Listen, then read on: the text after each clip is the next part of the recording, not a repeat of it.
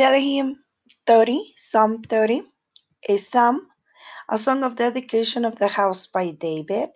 I exalt you, Lord, for you have uplifted me and did not allow my enemies to rejoice over me.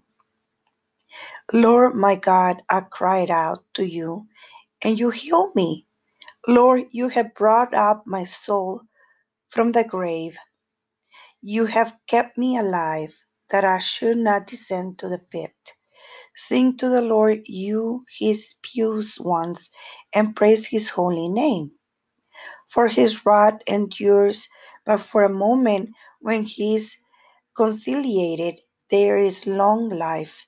When one retires at night weeping, joy will come in the morning.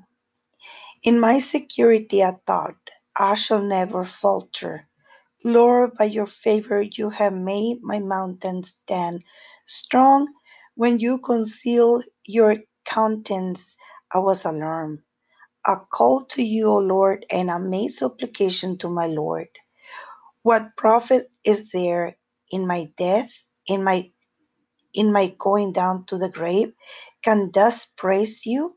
Can he pro- uh, proclaim your truth?